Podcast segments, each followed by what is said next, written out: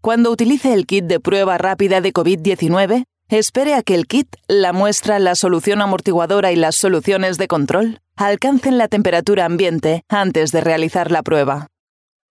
Es obligatorio utilizar el kit de prueba dentro del plazo de una hora, desde que se extrae del envoltorio precintado. Coloque el kit de prueba sobre una superficie limpia y nivelada. Transfiera aproximadamente 10 microlitros de muestra al pocillo para muestra mediante un cuentagotas o una micropipeta. A continuación, añada dos gotas de solución amortiguadora, aproximadamente 80 microlitros, al pocillo para solución amortiguadora. Ponga en marcha el cronómetro y lea el resultado al cabo de 10 minutos. No interprete los resultados después de 20 minutos, puesto que serían poco fiables y posiblemente nulos.